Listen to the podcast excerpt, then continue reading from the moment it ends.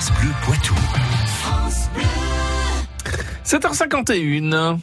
Salut, tu vas bien Un coup de jus en se faisant la bise a rien à voir avec le coup de foudre. Non, c'est une histoire d'électricité statique.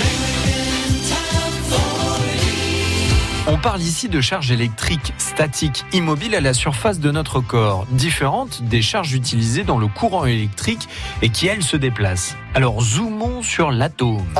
Il est composé d'un noyau positif autour duquel tournent des électrons négatifs. Lorsqu'il y a contact de ces atomes avec un autre corps, quelques-uns de ces électrons négatifs s'échappent quand les deux corps se séparent. Il en résulte que les corps concernés sont électriquement déséquilibrés. L'un sera chargé positivement et l'autre chargé négativement en sa surface. On parle là donc d'électricité statique. Et si l'on se rapproche, ces atomes de ces deux corps vont chercher à se rééquilibrer en échangeant des électrons et cela va créer ce fameux petit courant, cette petite châtaigne qui va nous surprendre lorsqu'on tend la joue.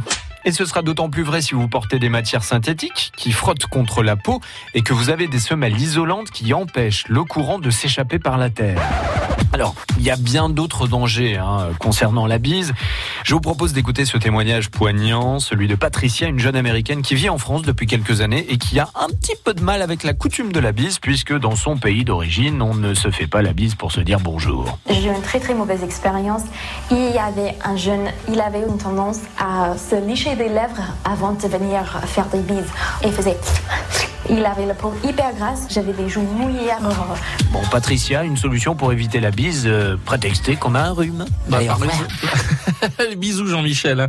La science infuse à retrouver sur euh, francebleu.fr et puis aussi cette chronique est réalisée avec l'espace Mendes France de Poitiers et curieux.live, le média qui démêle le vrai du faux.